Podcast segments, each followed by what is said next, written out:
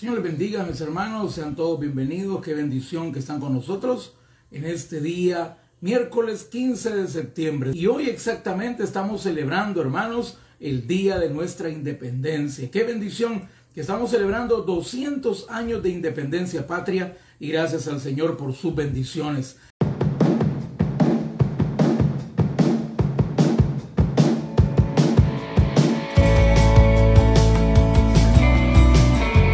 Estás escuchando el podcast del pastor Oscar Flores. Vamos a orar, hermano. Vamos a poner en la mano del Señor este día, este día miércoles, que sea de bendición. Recuerda, hermanos, el día de hoy, pues celebramos nuestra independencia. Démosle gracias al Señor, bendigamos nuestro país.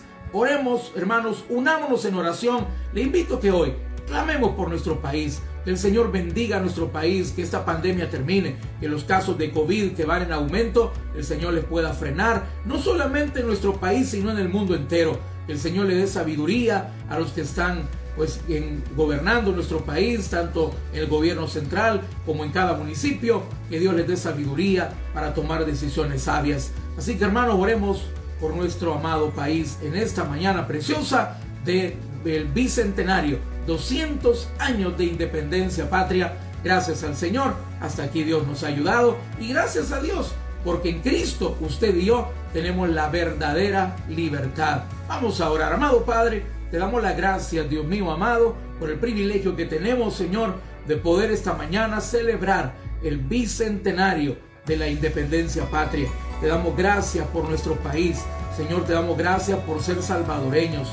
Te damos gracias porque tú decidiste que nosotros naciéramos en este país. Por eso bendecimos nuestro país. Bendecimos, Señor, Padre Celestial, el país donde tú quisiste que naciéramos. Te pido que bendiga nuestro país, Señor, con paz, con armonía, Señor. Te pido que le pongas un alto a la delincuencia, Padre. Que pueda haber paz, Señor, en las distintas colonias, cantones y municipios de nuestro país. Bendito Señor. Oramos, Padre, por las personas que tú has puesto a gobernar nuestro país.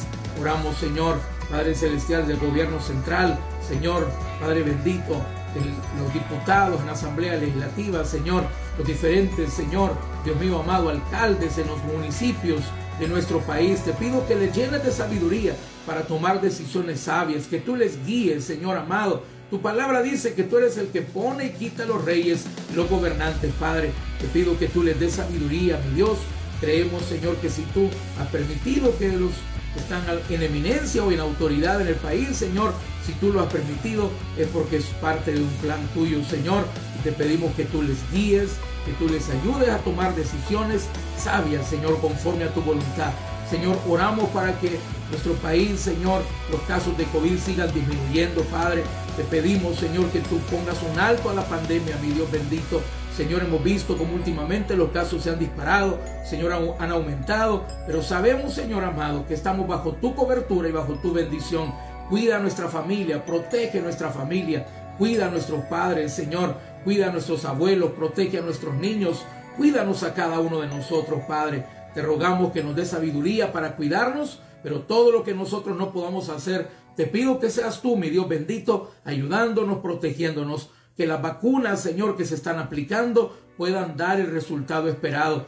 Pero por sobre todo, Señor amado, nuestra confianza por sobre una vacuna, por sobre la mascarilla, por sobre lavarnos las manos y guardar el distanciamiento, por sobre todo confiamos en tu protección. Señor, nosotros haremos nuestra parte, poniéndonos la vacuna, utilizando la mascarilla, Señor, guardando el distanciamiento, pero Señor, sabemos que no todo lo lo demás puede fallar, pero tu cobertura, Señor, tu protección es grande sobre nuestra vida, Señor. Tenemos protección nivel Dios y nosotros confiamos, Señor, en tu cuidado y tu protección en nuestra vida. Pero igualmente oramos, Señor, por aquellas personas que están hoy enfermas, Señor, que están en casa, quizás enfermas de COVID. Te pedimos que pongas en ellos tu mano de sanidad. Los que están los, los que están en los hospitales y específicamente en el Hospital El Salvador, Señor, enfrentando casos graves de COVID. Te pido, Señor, que pongas tu mano en ellos, Señor, que bendigas a los médicos, a las enfermeras, a los que han estado, Señor, durante toda la pandemia, Señor. Padre bendito, ayudando, Señor. Padre bendito, esforzándose, Señor, utilizando un traje completamente incómodo, caliente, Señor, un traje, Señor, Dios mío amado, que es difícil portarlo. Te pido que les bendiga, Señor. Padre bendito, que les protejas, que sean tus manos, Señor, que sean, Dios mío, un instrumento tuyo para traer sanidad a tu pueblo, mi Señor amado. Glorifícate, Señor, en nuestro país y ponle un alto, mi Dios, esta pandemia. Te lo pedimos en el nombre de Cristo Jesús. Oramos, Padre, para que tú le pongas, Señor, un alto a la delincuencia. Oramos para que tú traigas bendición, tú traigas sanidad, tú traigas provisión a cada familia de nuestro país. Por Señor, y principalmente oramos, Señor, por la salvación del Salvador. Oramos por la salvación de nuestros municipios. Oramos por la salvación de nuestra nación, Padre. Te pedimos, Señor, que tú te glorifiques, Señor, que el Evangelio siga fluyendo, que el Evangelio siga siendo predicado y que en nuestro país, Señor, cada día más personas se conviertan a ti, que cada día más en personas, Señor, hermanos salvadoreños y salvadoreñas, Padre, puedan, Dios mío, entregar y rendir su corazón a ti, bendito Padre. Sabemos que la única solución a nuestro país eres tú. Sabemos, bendito Padre, el que verdaderamente necesitamos gobernando nuestro corazón eres tú, bendito Padre.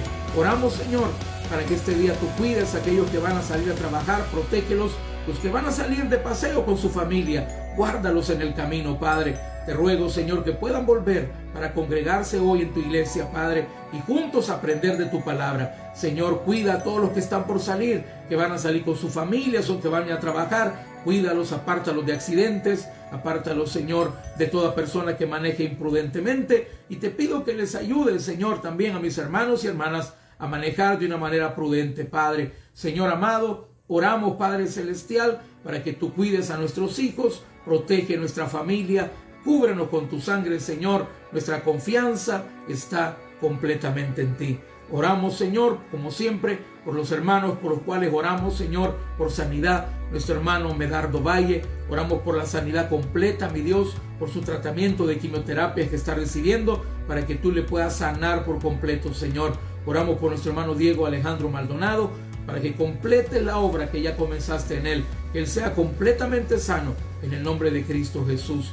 Oro por mi hermano Francisco Varela, Señor, por su columna vertebral, para que tú le sanes, para que él pronto pueda estar de nuevo en tu iglesia, sirviéndote, adorándote, Señor. Oramos por él, intercedemos por él. Oro por la sanidad de mi hermana, Señor. Te pido que esa respuesta de exámenes salga negativa, mi Dios. Te pido que seas tú obrando, Padre Celestial, una sanidad completa en su vida. Bendito Señor. Padre, por todos aquellos que tal vez no tenemos sus nombres, Señor, pero que tú sabes, Señor, que están pasando tiempos de enfermedad. Clamo por ellos en el nombre de Cristo Jesús. Gracias, Padre. Te amamos, te bendecimos. Oro por cada uno de los hermanos que se han conectado. Te pido que les bendigas y te pido, Señor, que seas tú, bendito Padre, trayendo sanidad y bendición a sus vidas. Porque es en tu nombre glorioso, Padre, que te lo suplicamos todo desde ya con acción de gracias, buen Jesús. Amén y amén. Bueno, hermanos, qué bueno orar, qué bueno exclamar y poner este día en las manos del Señor. Vamos a meditar, hermanos, esta mañana en la bendita palabra de nuestro Dios. Y le quiero invitar que me acompañe al Evangelio de Juan, capítulo 8, versículo 32. Evangelio de Juan, capítulo 8 y versículo 32. En este día que celebramos la independencia, hermanos, vamos a hablar sobre cómo vivir la libertad que Cristo nos da cómo vivir en la libertad que Cristo nos da. Hermanos, usted y yo hemos sido hechos libres por Cristo. Pero ¿qué significa esa libertad? ¿Cómo vivir esa libertad? Hermanos, porque lastimosamente en muchas iglesias, hermanos, o muchos pastores o muchas personas nos encargamos de volver a esclavizar a las personas en nuestros legalismos, en nuestras leyes humanas, en nuestras imposiciones eclesiásticas, hermanos, creyendo que con eso vamos a ayudar a las personas para que no se enreden en pecado, para que puedan vivir una vida agradable al Señor. Creemos que con legalismos, con prohibiciones e imposiciones de la iglesia vamos a lograr que la gente no vuelva atrás, no vuelva al mundo, cuando en realidad, hermanos, Cristo vino a darnos completa libertad, la libertad para vivir una vida agradable para Él, no por imposición, no por prohibiciones, sino por decisión, por por el amor que le tenemos al Señor y por el agradecimiento por la salvación que Él nos ha dado. Juan 8:32 dice la palabra del Señor. Hermano, le invito a que me acompañe en la lectura de la palabra. Vamos a leer dos versículos para iniciar. Juan 8:32 dice, y conoceréis la verdad, y la verdad os hará libres. Y conoceréis la verdad, y la verdad os hará libres. Gálatas 5.1. Le invito a que me acompañe ahora a, la carta a los Gálatas, capítulo 5 y versículo 1. Estad pues firmes, dice la palabra, Gálatas 5.1.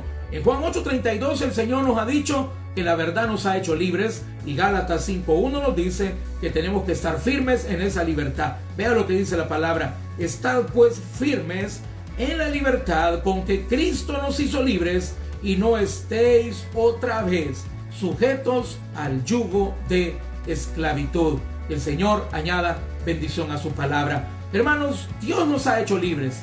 El día de hoy celebramos, hermanos, 200 años de independencia patria. 200 años, hermanos, que se proclamó la independencia, se proclamó la libertad en nuestro país. Pero tenemos que saber, hermanos, que esa libertad no es completa hasta que Cristo viene a nuestra vida. En el momento que usted y yo recibimos a Jesús como Señor y Salvador de nuestra vida, entonces somos verdaderamente libres porque hemos conocido la verdad y la verdad ha venido a nosotros. La verdad, recuerde quién es. Jesús dijo, yo soy el camino, la verdad y la vida. Hermanos, desde el momento que Cristo viene a nuestra vida, Él nos hace completamente libres.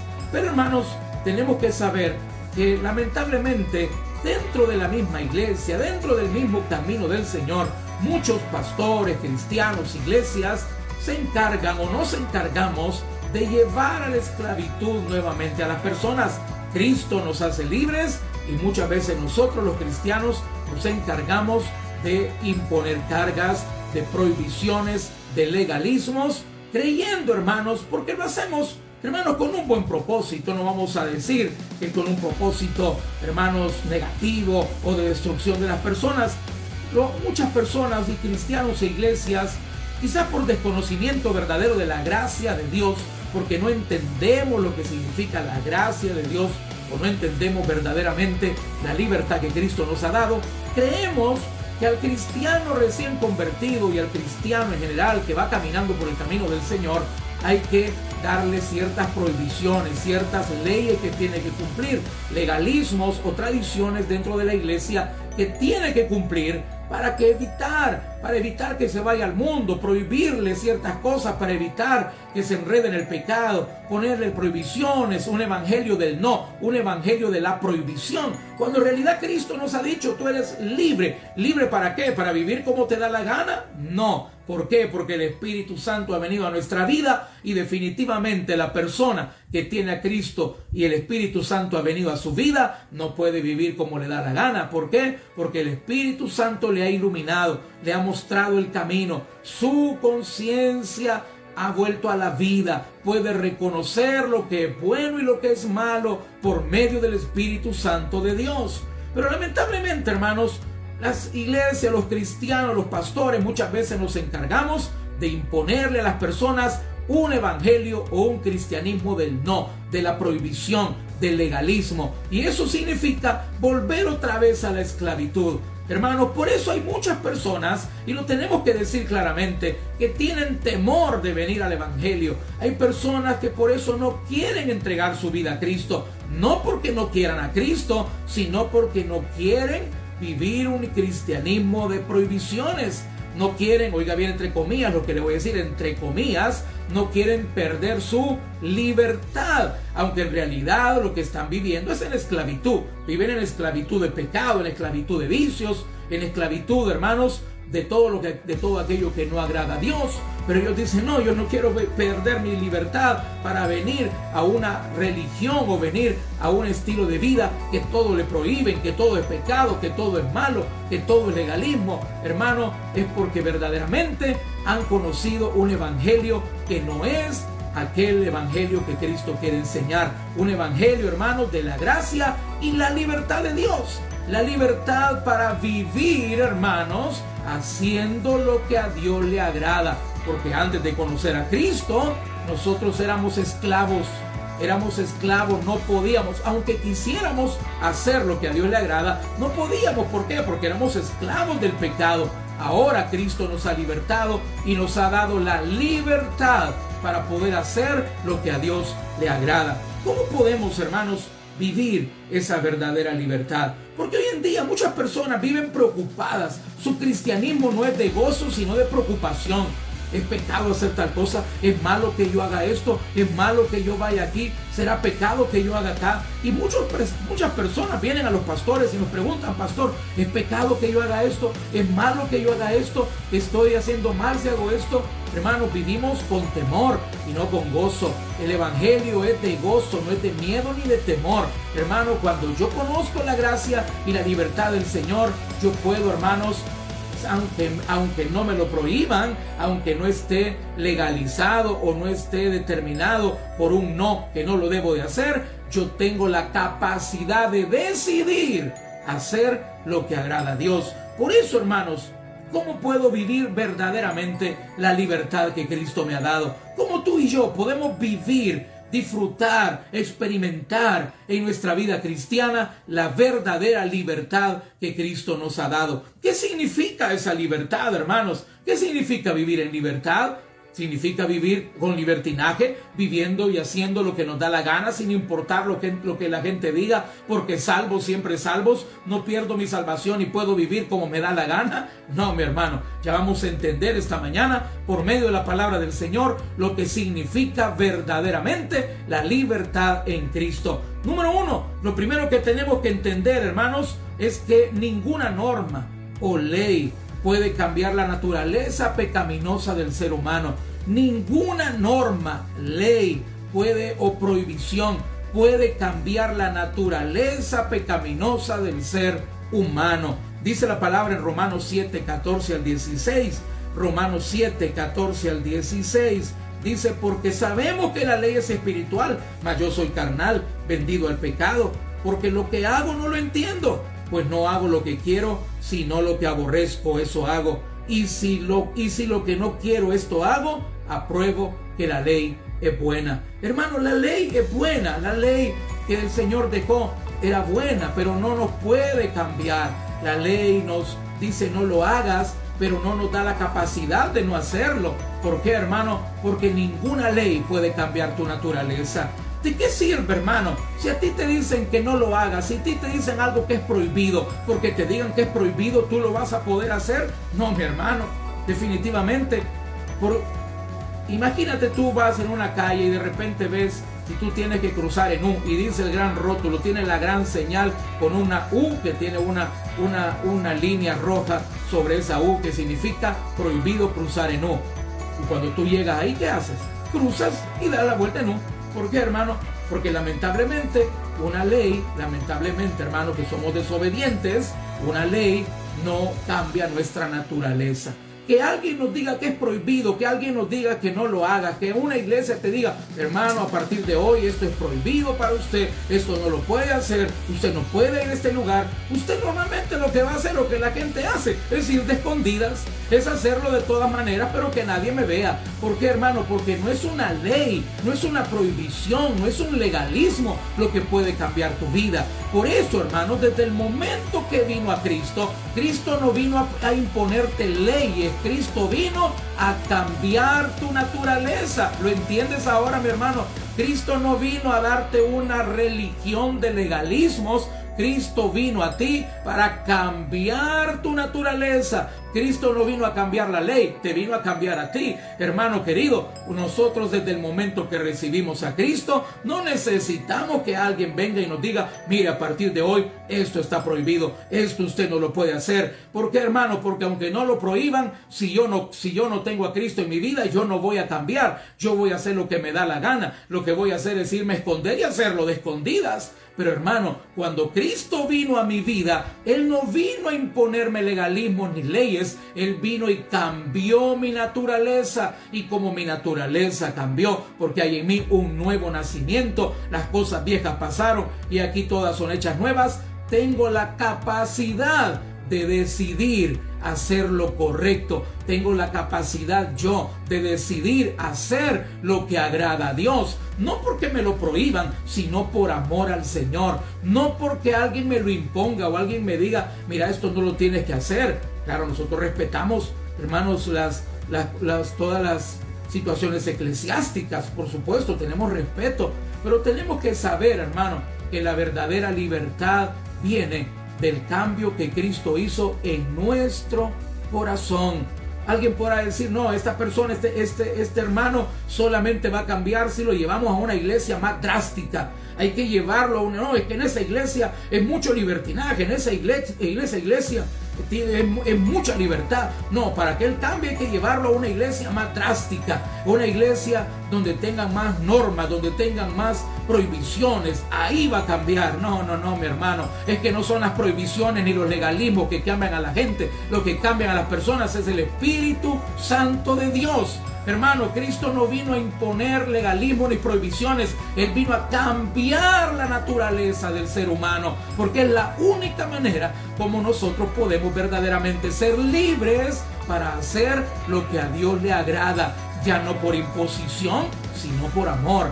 Para agradar al Señor. Número dos, tenemos que comprender, hermanos, el segundo punto muy importante tenemos que comprender que el verdadero cristianismo no es de prohibiciones, sino de decisiones sabias. Eso es el cristianismo. El cristianismo, hermano, no es voy a ver qué me prohíben, no, es qué voy a decidir. ¿Qué voy a decidir? Porque, hermanos, en toda la palabra de Dios tú puedes ver que el Señor siempre quiere llevarte a ti y a mí a tomar decisiones el Señor dice, escogeos hoy a quien sirváis. El Señor dice, hoy he puesto la vida y la muerte. Escogeos pues la vida para que viváis tú y vuestros hijos. He aquí opuesto la bendición y la maldición. Hermanos, siempre el Señor quiere que el hombre tome la decisión. Pero sin Cristo siempre vamos a decidir lo malo. ¿Por qué? Porque estamos habituados al mal. Pero cuando tenemos a Cristo, tenemos la capacidad por medio del Espíritu Santo para decidir hacer lo que a Dios le agrada. Dice la palabra en Primera de Corintios 10:23, todo me es lícito. Oiga bien lo que dice Pablo, todo me es lícito, la palabra lícito es permitido, todo me es lícito. Es decir, yo no necesito que nadie a mí me prohíba nada. Todo me es lícito, pero yo sé, dice Pablo, que no todo me conviene, todo me es lícito, pero yo sé que no todo me edifica. Hermano, ese es el verdadero centro de la libertad del Señor. El comprender, hermano, que aunque cuando yo vengo a Cristo, Cristo no vino a llevarme a la esclavitud de la prohibición, del legalismo, del no. Dios me ha dado a mí como su hijo la capacidad por medio del Espíritu Santo. Esto no es de nosotros, hermanos. Eso es del Espíritu Santo de Dios en usted. Desde el momento que el Espíritu Santo vino a su vida, de tomar decisiones sabias conforme a la palabra de Dios. Hermanos, cuando Cristo vino a nuestra vida, yo tengo la capacidad que el Espíritu Santo da de poder decidir lo que es bueno, lo que es agradable, lo que no va a destruir mi vida.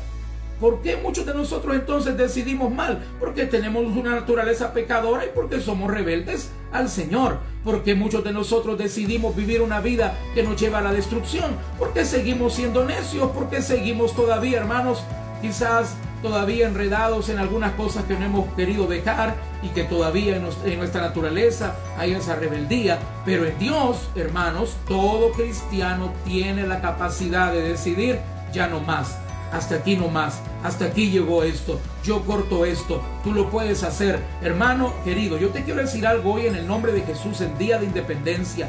Hoy, hermanos, es un día muy especial, porque hoy en nuestro país celebramos el Día de la Independencia.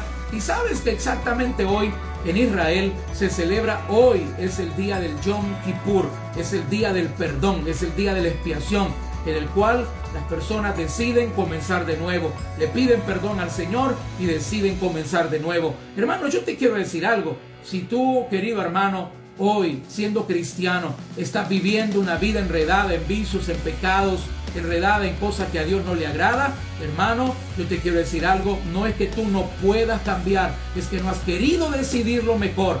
no has querido decidirte por el Señor, no has querido decidirte porque el Espíritu Santo está en ti y Él te da la capacidad para que tú puedas tomar la decisión de hacer lo que a Dios le agrada. Tú puedes tomar la decisión. No es que no puedas decir que yo no puedo dejar ese hombre, yo no puedo dejar esa mujer. Era hablando de relaciones extramaritales o de relaciones destructivas. Es que yo no puedo dejar ese vicio. Sí puedes. El problema es que quizás no quieres. ¿Por qué? Porque en Cristo hay libertad para hacer lo que a Dios le agrada. Número tres, hermanos, tenemos que comprender que la libertad no es libertinaje. Óigalo bien, mi hermano. La gracia de Dios y la libertad en Cristo no es libertinaje. Como muchos puedan decir, no, es que como ellos predican que la salvación no se pierde, ellos pueden vivir como les da la gana. Está totalmente equivocado, mi hermana o mi hermano, si usted piensa así. ¿Por qué? Porque la gracia del Señor no es libertinaje. La gracia de Dios y la libertad que Cristo nos da es la capacidad de hacer lo que a Dios le agrada. Es la capacidad de poder decidir sabiamente por medio del Espíritu Santo de Dios. Alguien que porque dice tener a Cristo en su corazón vive como le da la gana, es porque verdaderamente nunca lo ha recibido. Hay personas que dicen, ah, este cristiano así como anda viviendo ya perdió la salvación. No, yo no creo que es que la haya perdido, es que nunca la tuvo. Porque el cristiano que verdaderamente es salvo, hermano, lo refleja en sus acciones. Y hermano, tenemos que entender que la verdadera libertad no es libertinaje. Dice la palabra, la carta de Judas. Vaya conmigo a Judas capítulo 1, versículo 4. Judas es el penúltimo libro de la Biblia, un libro cortito, una carta cortita antes de Apocalipsis. Dice el capítulo 1, versículo 4, solamente un capítulo tiene, es una hojita nada más, pero llena de mucha sabiduría. Dice, porque algunos hombres han entrado encubiertamente, los que desde antes habían sido destinados para esta condenación, hombres impíos, oigan bien, que convierten en libertinaje la gracia de nuestro Dios y niegan a Dios, el único soberano, y a nuestro Señor Jesucristo. Toda persona que te quiera hacer creer que porque tú eres salvo, que porque tienes a Cristo y porque la doctrina de la salvación nos dice que no la vas a perder si tú eres un verdadero hijo de Dios y te diga, no, entonces vive como te da la gana, salvo siempre salvo, vive, después luego te disfruta, peca y después te arrepientes, hermano, verdaderamente la persona que piense así o la persona que viva de esa manera, que viva en libertinaje y no en la libertad del Señor, es porque de verdad no ha conocido a Cristo. ¿Por qué? Porque el cristiano que verdaderamente tiene el Espíritu Santo de Dios en él, no vive en libertinaje, vive en la libertad del Señor, en la capacidad de hacer lo que a Dios le agrada, en lo que no necesita un evangelio de prohibiciones y de no, porque Cristo ha cambiado su naturaleza y porque, y porque tiene a través del Espíritu Santo la capacidad de decidir por lo que agrada a Dios, por amor al Señor, no porque se lo impongan o porque se lo prohíban, sino por amor y en agradecimiento a Cristo Jesús. Tenemos que entender, hermano, la verdadera libertad en Cristo no es libertinaje. Alguien que diga, bueno, yo soy salvo, yo tengo Cristo en mi corazón, así que olvídense de mí en la iglesia porque yo me voy para el mundo a disfrutar mi vida. Hermano, alguien, alguien que quiera vivir así, verdaderamente, dos cosas, o, o nunca ha conocido de verdad al Señor, o ha o tiene adormecido al Espíritu Santo, ha contristado al Espíritu Santo, ha cauterizado su conciencia por esa vida de pecado. Y lamentablemente lo que le espera son las consecuencias, es la disciplina de Dios. Lo que le espera, hermanos, es que como Padre amoroso el Señor lo va a tomar y lo va a disciplinar. Como Padre amoroso el Señor lo va a disciplinar para que vuelva al camino y para que pueda verdaderamente vivir la libertad del Señor haciendo lo que a Dios le agrada no viviendo la libertad como libertinaje, haciendo lo que a Él mismo le agrada, aunque desagrade al Señor. Tenemos que tener eso bien claro. Y número tres, y número tres, hermano, número cuatro, para cerrar esta mañana hablando sobre la libertad que Cristo nos da, tenemos que comprender esta mañana los tres puntos claves para vivir la verdadera libertad. Tres puntos claves, rapidito se los menciono. Tres puntos claves para poder vivir la verdadera libertad del Señor. Número uno, hermano, los tres puntos claves para vivir la libertad del Señor, primeramente, es mi propia conciencia. Mi conciencia que ya fue, ya fue revivida, ya fue renovada por el Espíritu Santo y por la sangre de Cristo Jesús. Dice la palabra, primera de Corintios 10, 27 al 29. Si algún incrédulo, incrédulo os invita y queréis ir de todo lo que se os ponga delante, comed, sin preguntar nada por motivo de conciencia. Mas si alguno dijere, esto fue sacrificado a los ídolos, no lo comáis por causa de aquel que lo declaró y por motivo de conciencia. Porque del Señor es la tierra y su plenitud. La conciencia digo, no la tuya, sino la del otro. Pues ¿por qué ha de juzgar mi libertad por la conciencia de otro? Hermanos, desde el momento que tú recibiste a Cristo, el Espíritu Santo vino a nuestra vida y Él limpió por medio de la sangre de Cristo y le dio vida a nuestra conciencia. La conciencia es la capacidad de decidir, de poder reconocer, mejor dicho, lo bueno y lo malo. Hermanos, desde el momento que Cristo vino a nuestra vida, nuestra conciencia fue renovada para poder, hermano, reconocer lo que, lo que es bueno, lo que agrada a Dios y lo que no agrada a Dios. Hermano, cuando tú estás haciendo algo que tu conciencia motivada por el Espíritu Santo, te dice que no lo hagas, que no es agradable a Dios. Si hay algo que tú vas a hacer, que tu conciencia en tu interior, que el Espíritu Santo le ha dado vida, la ha renovado y la ha limpiado. Si tu conciencia te dice, eso no lo hagas, eso no agrada a Dios, eso no se ve bien, hermano, no lo hagas. No lo hagas, ¿por qué? Porque si lo haces, estás pecando contra tu conciencia y estás pecando de esa manera contra Dios. El primer parámetro, el primer punto para poder vivir la verdadera libertad es mi propia conciencia que ya fue renovada, que ya fue limpiada y que ya fue dado vida por medio del Espíritu Santo de Dios. Y ahora usted y yo, hermanos, podemos decidir hacer lo correcto delante de Dios. ¿Sabe? Para que usted pueda entender un poco bien esto, hermano, vamos hasta el principio. Cuando Adán y Eva fueron creados, ellos vivían bajo la dispensación de la inocencia. Ellos eran inocentes. Ellos no conocían lo malo, todo lo que ellos eh, vivían era lo bueno. Recuerde, Dios creó, todo lo que Dios creó fue bueno. Ellos vivían en la dispensación de la inocencia. Pero en el momento que pecaron, que comieron del fruto del árbol del conocimiento del bien y del mal, porque así se llama, no es el árbol del bien y del mal, es el árbol, es el fruto del árbol del conocimiento del bien y del mal. Ellos fueron y comenzó la, comieron y pecaron y comenzó una dispensación que se llama la conciencia. Ellos ya eran conscientes de lo bueno y también de lo malo. Pero lamentablemente como el pecado entró en la vida del ser humano, la conciencia del hombre a causa del pecado fue cauterizada. Como cuando usted le quitan el nervio para hacerle una endodoncia y usted por más que le trabajen, usted ya no siente porque está cauterizado su nervio. Así la conciencia del ser humano fue cauterizada. Pero cuando Cristo vino a nuestra vida, mi conciencia tomó vida. Mi conciencia fue limpiada por la sangre de Cristo y ahora yo tengo la capacidad como hijo de Dios, por medio del Espíritu Santo, de reconocer lo que es bueno y agrada a Dios y lo que no agrada a Dios.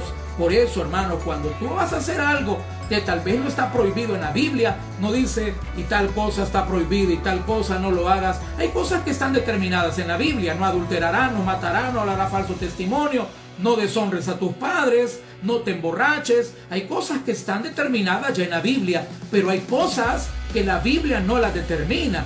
Por ejemplo, el caso de la discoteca, bailar, los tatuajes, el, aborto, el homosexualismo. Bueno, el homosexualismo sí está determinado que es pecado, pero hermanos, hay muchas cosas que la Biblia no las determina. Entonces, ¿qué lo determina? Mi conciencia, que Cristo le ha dado vida por medio del Espíritu Santo. Cuando tu conciencia te dice no lo hagas, no lo hagas, mi hermano. ¿Por qué? Porque es el Espíritu Santo diciéndote que lo que vas a hacer no agrada a Dios, aunque la Biblia no diga que es pecado, aunque la Biblia no diga que es prohibido, hermano, o que, o que eso no agrada a Dios. Es tu conciencia que está viva por medio del Espíritu Santo quien te dicta lo que es agradable y lo que no es agradable a Dios. El segundo que determina, hermano, mi libertad, Lo segundo, hermano, los puntos claves para vivir en la libertad es la conciencia de mi prójimo. Dice la palabra, 1 Corintios 8, 9 al 13, pero mirad que esta libertad vuestra no venga a ser tropezadero para los débiles, porque si alguno te ve a ti que tiene conocimiento sentado a la mesa de un, eh, en un lugar de ídolos, la conciencia de aquel que es débil no será estimulada a comer de lo sacrificado a los ídolos, y por el conocimiento tuyo se perderá el hermano débil, porque en Cristo murió. De esta manera, pues, pecando contra los hermanos e hiriendo su débil conciencia, contra Cristo pecáis. Por la cual, si la comida le es mi hermano ocasión de caer, no comeré carne jamás, para no poner tropiezo a mi hermano. En aquel tiempo, hermanos, las carnicerías vendían carne sacrificada a los ídolos. La carne que vendían en la, en la carnicería, primeramente la sacrificaban a los ídolos y luego la vendían en la carnicería. Y mucha gente decía, miren, esa carne no la coman porque es sacrificada a los ídolos. El apóstol Pablo decía, para mí los ídolos no son nada, para mí no me afecta comerme esta carne. Yo la puedo comprar, la pongo a asar y me la como rico en un buen churrasco. Pero hermanos, también el apóstol Pablo dice, por aquel que esa carne le causa molestia en su conciencia, no la comas tú para no ofenderlo. Hermano, ¿cómo vivir mi libertad?